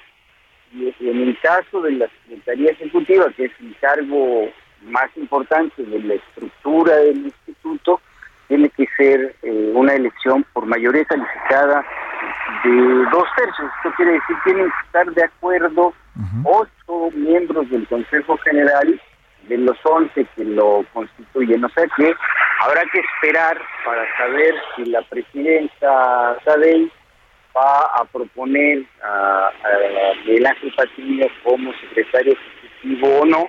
Puede ser que lo mantenga un tiempo como encargado del despacho, mientras toma decisiones de quién será a quien eh, proponga para la Secretaría Ejecutiva.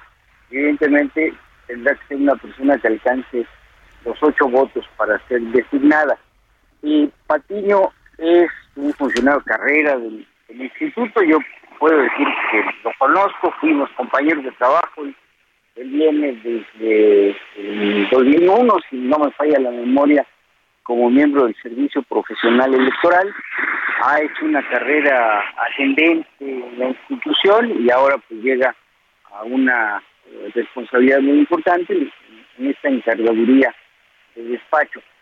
Creo que es una persona eficiente, que conoce la institución y que valora, espero que así sea, eh, eh, la colaboración del servicio profesional electoral que es fundamental para el funcionamiento rutinario de la institución y sobre todo para que los procesos electorales salgan bien. Y están dos en marcha, uno en el Estado de México, otro en Coahuila, muy pronto también ya va a iniciar el proceso electoral de 2024, que, como se ha dicho, es la elección más grande de nuestra historia, por eh, que se elige a, todos los diputados, diputadas, senadores, senadoras, a quien ocupe la presidencia de la República y además la coincidencia de nueve elecciones por gubernaturas en dos estados de la República, en la Ciudad de México, y además eh, congresos locales y municipios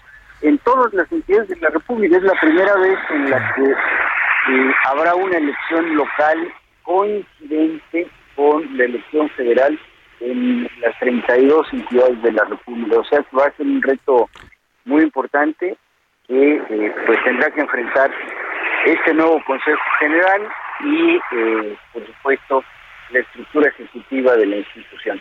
Pues importante, importante, don Leonardo, porque eh, viene, como bien lo dice, estos procesos, estos procesos fuertes. ¿Le parece si me aguanto unos minutos? Me tengo que ir a una pausa porque la guillotina me mata, porque quiero preguntarle cómo percibe ahora el INE justamente ya frente a estos procesos que vienen y que están a la vuelta de la esquina. ¿Me puedo aguantar unos minutos y regresamos después de la pausa? Claro que sí, con mucho gusto, José Luis. Gracias, don Leonardo. Estamos platicando con Leonardo Valdés Zurita, ex consejero presidente del IFE, sobre el tema del INE. Vamos a una pausa y regresamos.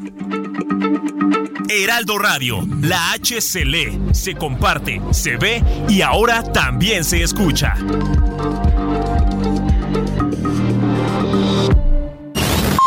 Ya estamos de vuelta en A la Una con Salvador García Soto tu compañía diaria al mediodía. Vamos a la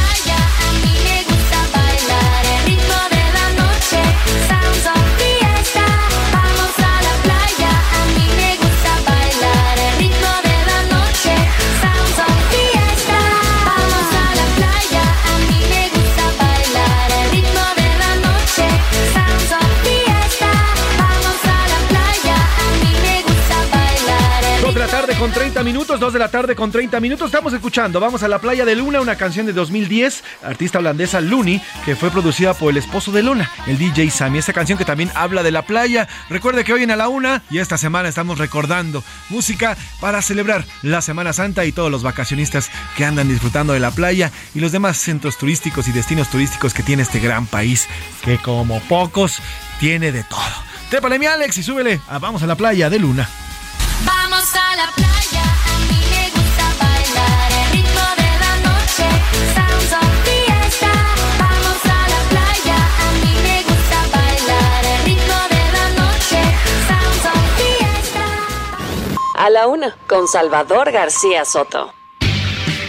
Una de la tarde, perdón, dos de la tarde con 31 minutos, dos de la tarde con 31 minutos y retomamos esta entrevista que amablemente nos hizo favor de esperarnos este corte que a veces es un poco largo a Leonardo Valdés Zurita, ex consejero presidente del, del Instituto Federal Electoral del entonces IFE, el último, por cierto, el último consejero presidente antes de que cambiara y de esta reforma que eh, originó al INE. Nos decía, consejero, que se vienen dos procesos, bueno, tres, el de Estado de México, el de Coahuila y bueno, el próximo año el presidencial, eh, la elección más grande que vamos a tener en la historia y bueno, pues porque no solamente se eligen en la, la presidencia, sino también legisladores, tanto senadores como diputados, además de, bueno, muchísimas cosas más durante el próximo año. Pero, y yo le quiero preguntar, y justamente, y gracias por aguantarnos estos minutos, eh, don Leonardo, ¿cómo ve al INE, a este nuevo INE con Guadalupe Tadei al frente, en miras prácticamente allá, en los procesos que vienen en junio de este año y el que veremos el próximo año, el cual, bueno, pues se ven ambos bastante ríspidos por el tema también de la polarización que existe entre los mexicanos. ¿Cómo percibe al INE, a este nuevo INE, en miras precisamente a estos tres procesos electorales que están en la puerta eh, prácticamente, don Leonardo? A ver, José yo diría que esta pregunta hay que plantearla bajo dos escenarios que son evidentemente hipotéticos, pero que son muy importantes. Escenario uno, la Suprema Corte de Justicia de la Nación eh, mantiene la suspensión de la aplicación de las reformas llamadas Plan B y, y realizamos se realiza el proceso electoral con la ley que estuvo vigente hasta eh, hace pocos meses, con la que se organizaron los procesos electorales del 18, del 2021 y todos los procesos locales que se llevaron a cabo a lo largo de lo que va de este, de este sexenio.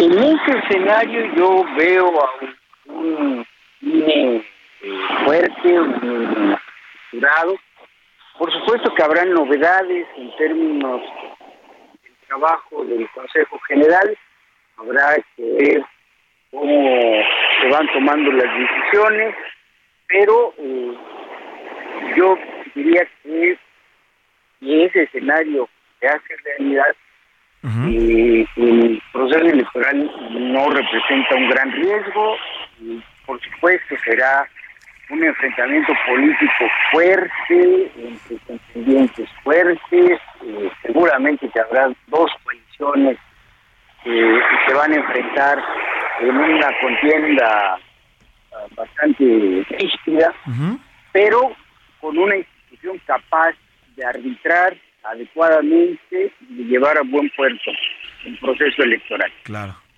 Escenario 2, la Suprema Corte levanta la suspensión de la aplicación del Plan B o decide que no hay eh, inconstitucionalidades, Que, la ley que, se aprobó, que las reformas que se aprobaron sí se ajustan a la Constitución, y entonces se va con la nueva legislación.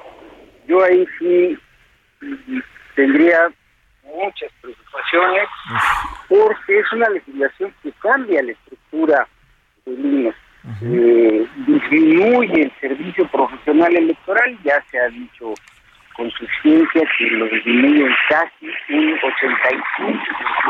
85% eh, de los funcionarios que son requeridos, disminuyen los tiempos de organización del proceso, sobre todo el que más se disminuye es el de la selección de las y los ciudadanos que van a ser funcionarios de las mesas de votación, se disminuye en tiempo, se disminuye en recursos económicos y evidentemente en personal capacitado para llevar a cabo ese trabajo.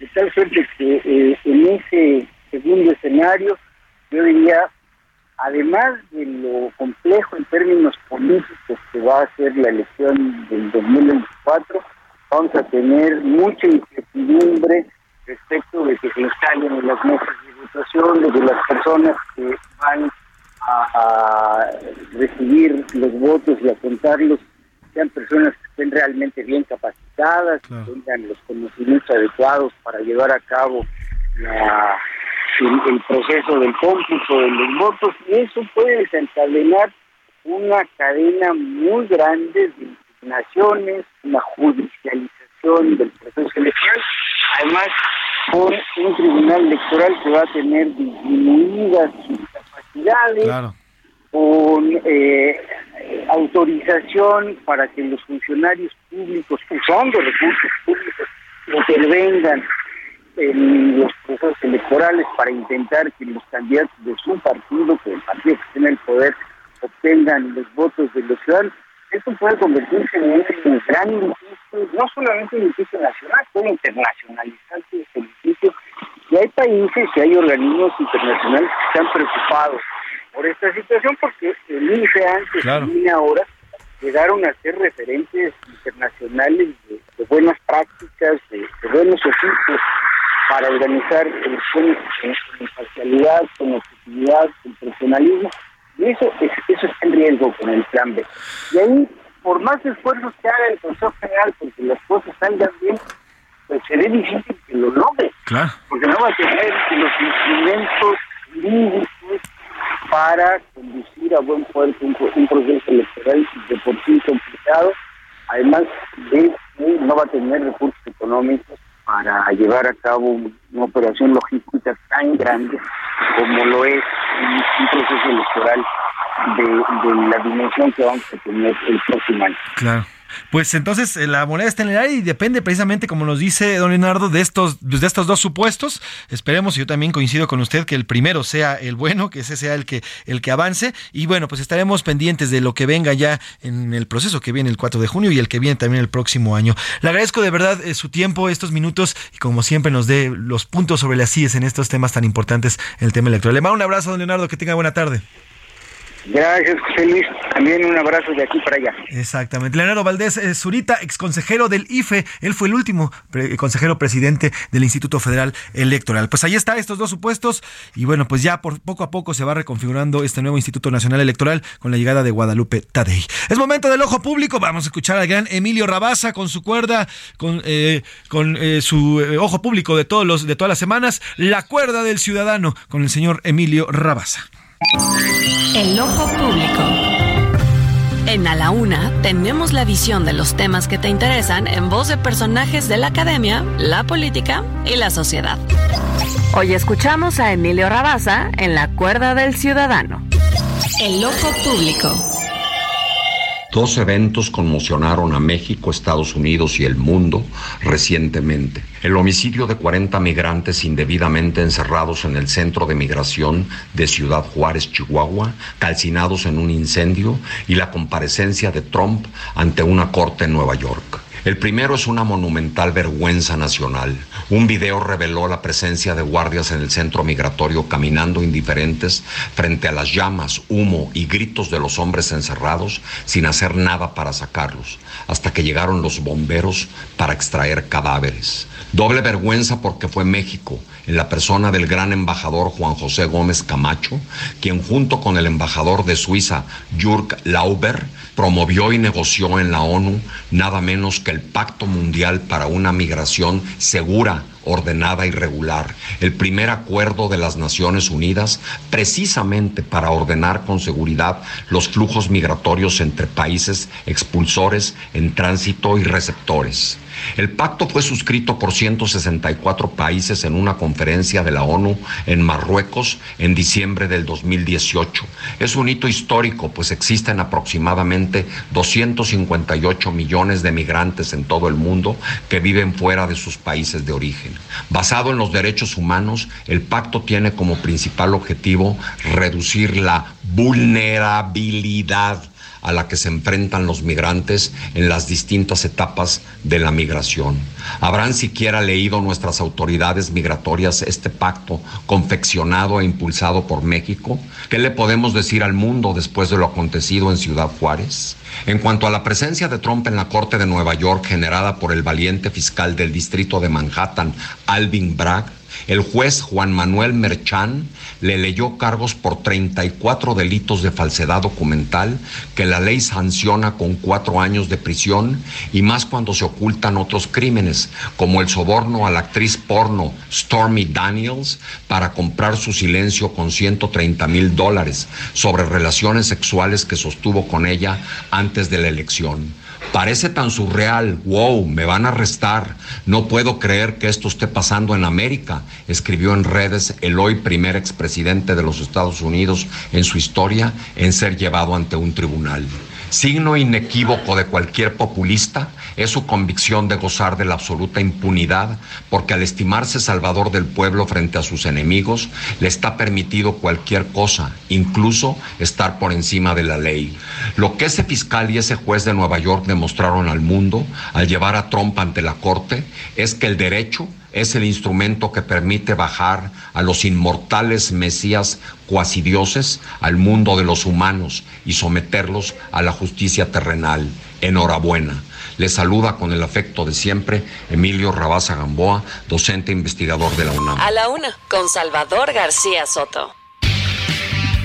Dos de la tarde con 42 minutos, como siempre, puntual, don Emilio Rabaza con sus comentarios. Y sí, la verdad es que estos dos, estos dos hechos eh, pues no solamente conmocionaron a nuestro país, sino prácticamente a todo el mundo que lo recogieron en sus notas principales. Eh, cambiamos de información, cambiamos de noticia. Oiga, le quiero platicar sobre una fundación que está cumpliendo años. Se trata de la Fundación Aprendicer, una fundación que se dedica a ayudar a niños, a menores de edad, de bajos recursos y también en situación de humildad para crecer, para seguir adelante, para cumplir sus sueños, para apoyarlos, eh, para que sigan creciendo y se conviertan en un futuro en mujeres y hombres de bien, sobre todo para sacarlos de en muchos casos pues de, la, de la falta de recursos que los hacen tomar otros caminos y que les impiden, les impiden llegar hacia los sueños que siempre ha tenido. Y para ello me da mucho gusto saludarle y le agradezco que nos tome la llamada María López Ortega, ella es directora de la Fundación Aprendicer y nos tiene y nos platica sobre esta fundación, pero también que están de manteles largos y además nos va a platicar un poquito de qué hace esta, esta gran fundación, porque los niños son el futuro de México y yo creo que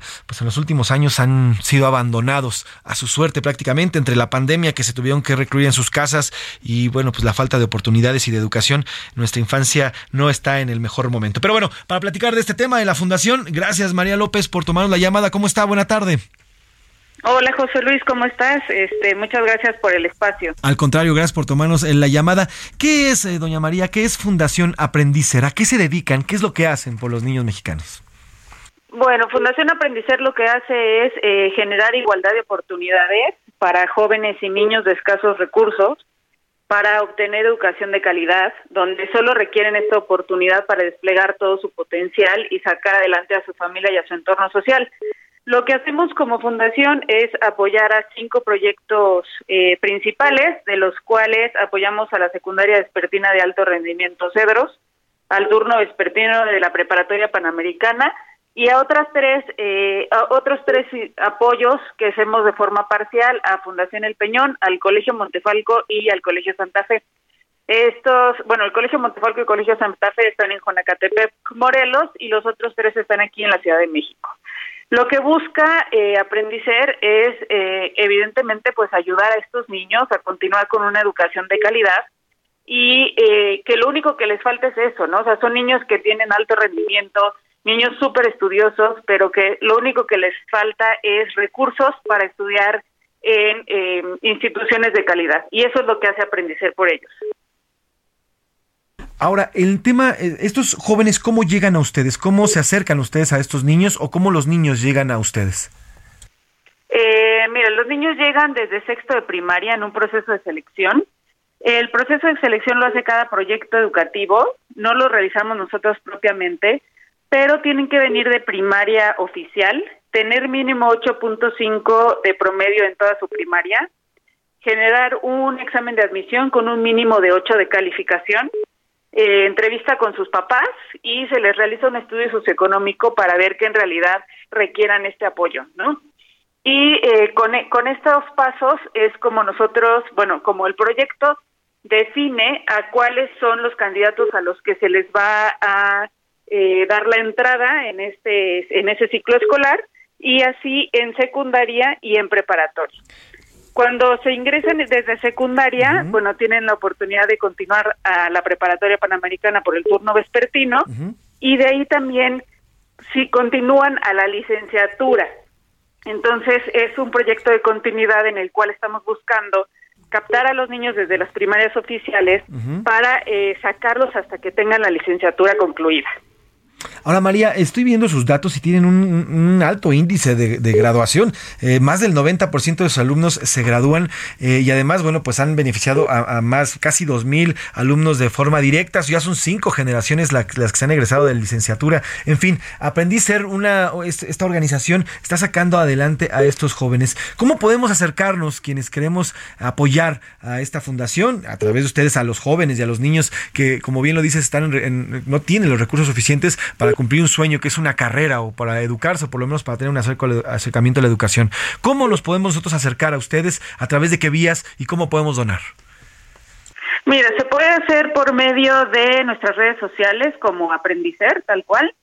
Eh, tenemos también un correo electrónico que es info arroba o en el teléfono 55 41 61 60 04.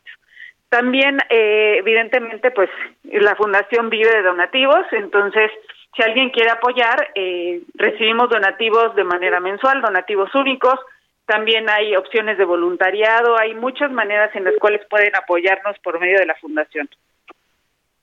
El sitio, el sitio María, aprendicer.org, ahí pueden encontrar las formas de donar. Ahí están las redes sociales también, eh, María López. Ahí, ahí se pueden acercar para que puedan donar y también para conocer los proyectos a través de sus redes sociales. Si me las repites, por favor, María, tanto en Twitter como en Instagram, como en YouTube y en Facebook. Sí, eh, las redes sociales es arroba en Instagram, en YouTube, en Facebook y nuestra página de internet es www.aprendicer.org.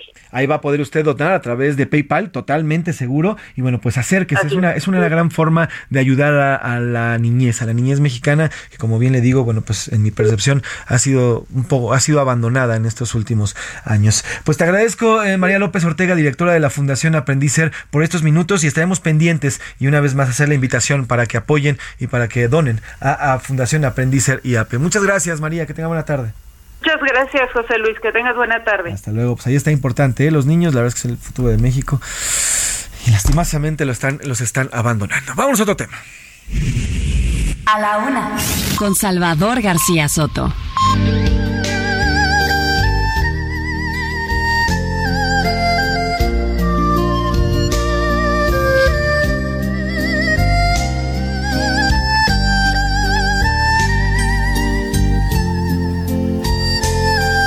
Nos trasladamos directamente a China, nos vamos de la Ciudad de México hasta el otro lado del mundo en China porque ya el gobierno chino ya ha respondido a la carta que envió y aquí se lo informamos el día de ayer a Xi Jinping, su homólogo de aquel país, el presidente López Obrador. En esta carta López Obrador le pedía tomar acciones para evitar y para terminar con el trasiego, con el tráfico de fentanilo que se produce en Asia, así decía el presidente López Obrador. Bueno, pues hoy la portavoz de la Cancillería china, Mao Ning, ya le respondió al presidente López Obrador. Le dijo que no, que no hay producción de fentanilo en el país asiático, que no, que no hay este trasiego de China hacia la zona de América de esta droga poderosísima y por el contrario le pidió al gobierno mexicano que en lugar de, pues, de hacer esto, pues mejor robustezca las acciones en contra de la droga. Además dijo que el problema del fentanilo es un problema originado en Estados Unidos, es un problema de ellos, prácticamente se lavaron las manos ahí en China. Así lo dijo esta mañana, madrugada para nosotros, esta mañana allá en China,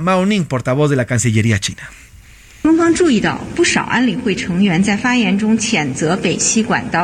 No existe el tráfico ilegal de fentanilo. Hasta el momento, China no ha sido notificado por medios sobre la incautación de precursores de fentanilo provenientes de nuestro país. Desde 2019 hemos catalogado al fentanilo como una droga mortal. Fuimos los primeros en hacerlo. Incluso cubrimos más categorías que las marcadas por la ONU. El abuso de fentanilo en Estados Unidos ha empeorado aún más y ha provocado más muertes. La causa raíz de la sobredosis se encuentra en ese país. El problema es completamente hecho en Estados Unidos. China apoya firmemente a México en la defensa de la independencia y la autonomía y se opone a la inferencia extranjera y pide al país pertinente que detenga las prácticas hegemónicas contra México. Al mismo tiempo esperamos que la parte mexicana también tome medidas antinarcóticos más fuertes.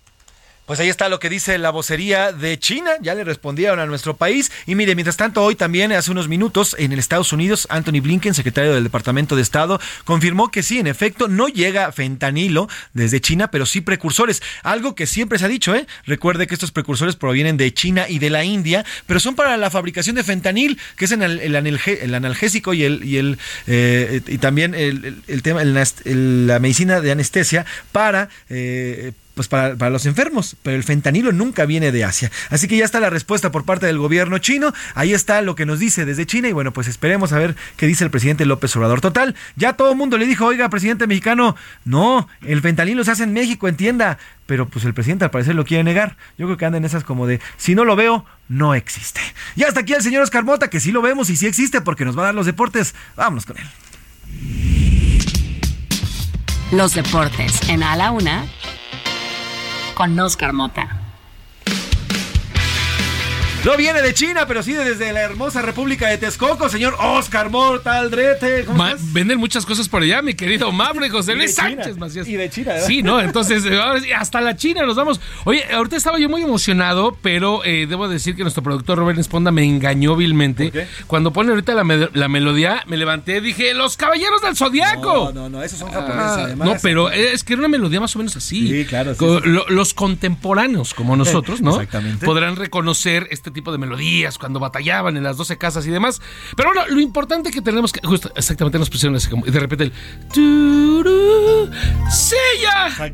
¡Levántate, Santi Jiménez! Me estaba queriendo acordar. Shiru, Shiru. Vamos a hacer una sección así, ¿no? Este, caricaturas y deportes. Y hablamos de los supercampeones.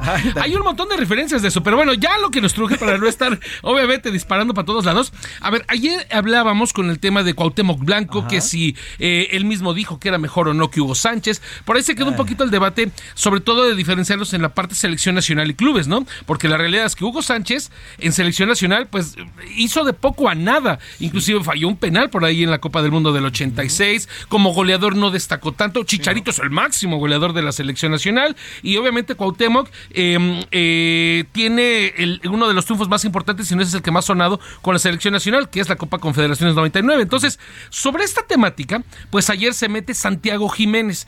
Anota otro gol con el Feyenoord, ahí obviamente en Holanda, y está ya en esta escala de récords para poder romper en el aspecto a los mexicanos que anotaron más goles en su primera temporada en Europa. A ver, ojo, Hugo Sánchez anotó 12 goles con el Atlético de Madrid cuando llega obviamente a España. Después se fue al Real y fue otra historia. Luis Flores hizo 15, Santiago Jiménez ya lleva 17 y contando.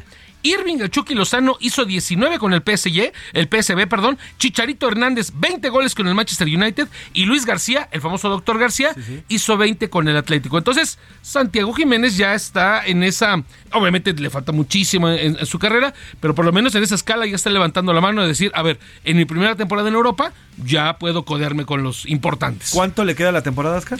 el tema de Feyenoord le han de quedar aproximadamente unos 8 o 9 partidos entre copas y demás entonces le da perfecto, puede romper sin perfecto para rebasar al doctor García sin problema. Sin bronca alguna. Mañana revisamos, les cuento lo de Andrés García que luchó con el Santo. Te lo cuento mañana. Ah, se agarró a trancazos con el Santo. Eh, algo así, pero te lo cuento mañana, ¿te parece? Pues estaremos entonces esperando a que nos digan, mi querido Oscar Mota, muchas gracias. Hoy un gran día para ganar. Así concluimos este a la una de este jueves. Disfrute su jueves, disfrute la tarde, relájese, descanse si usted está de vacaciones. Váyase, váyase de vacaciones si usted puede. Si no, mire, Acapulco y la azotea también funciona. El chiste es relajarse y desconectarse un poco. A nombre del titular de este espacio, el periodista Salvador García Soto y de todo este gran equipo que hace posible este servicio informativo. Yo soy José Luis Sánchez Macías. Está usted informado. Pase una bonita tarde. Provecho.